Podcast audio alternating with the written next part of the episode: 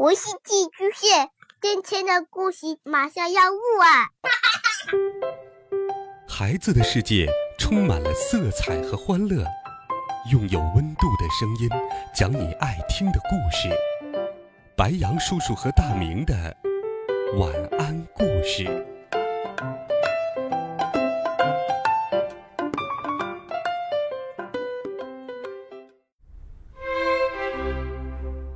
小朋友们。同学们，大家晚上好，欢迎收听白杨叔叔讲故事。今天我给大家讲一个采面包的小女孩的故事。从前有一个漂亮又骄傲的女孩子，名字叫做英格尔，她任性极了。当有一天，她经过沼泽地里，怕弄脏鞋子的时候，竟然这么做。到底发生了什么呢？一起来听一听吧。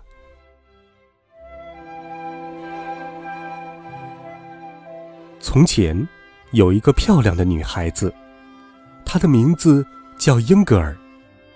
她是一个穷人的孩子，但她非常任性，非常骄傲。后来，她到另一个村子的有钱人家里去干活。这家人对她很不错。把她打扮的也像自己的孩子一样美丽、漂亮。这样，英格尔就更加觉得自己了不起，越来越胡闹了。过了一年，女主人又对她说：“嗨，英格尔，你应该去看看你的父母了。我给你一条长面包，你拿去吧。”英格尔同意了。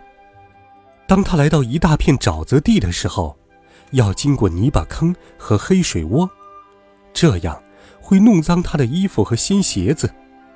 于是，他干脆把那块长面包扔到泥巴地上，准备踩着面包走过去。但是，当他的一只脚刚刚踩在那条长面包上，面包就和他一起沉了下去。英格尔沉到哪儿去了呢？原来。他沉到沼泽地熬酒的女人那儿去了，她是个老魔鬼。英格尔沉到了沼泽女人的酒厂里，这里有许多癞蛤蟆和毒蛇，英格尔恰恰落在了他们的中间。这一大堆冰冷的、肮脏的东西包围着英格尔，把他吓得浑身发抖。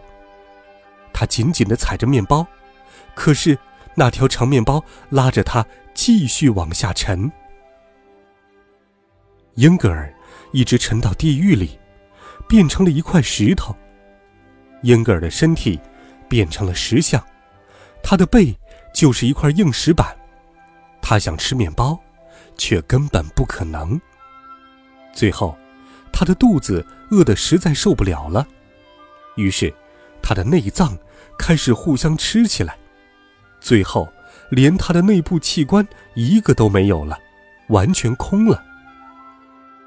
这时，他听到母亲的哭泣声，接着他又听到了那个女主人在说：“英格尔太不像话了，他不该把面包踩在脚下，他是要受到惩罚的。”人们把英格尔的故事讲给小孩子们听。教育他们要吸取英格尔的教训，爱惜粮食，千万不能任性胡闹。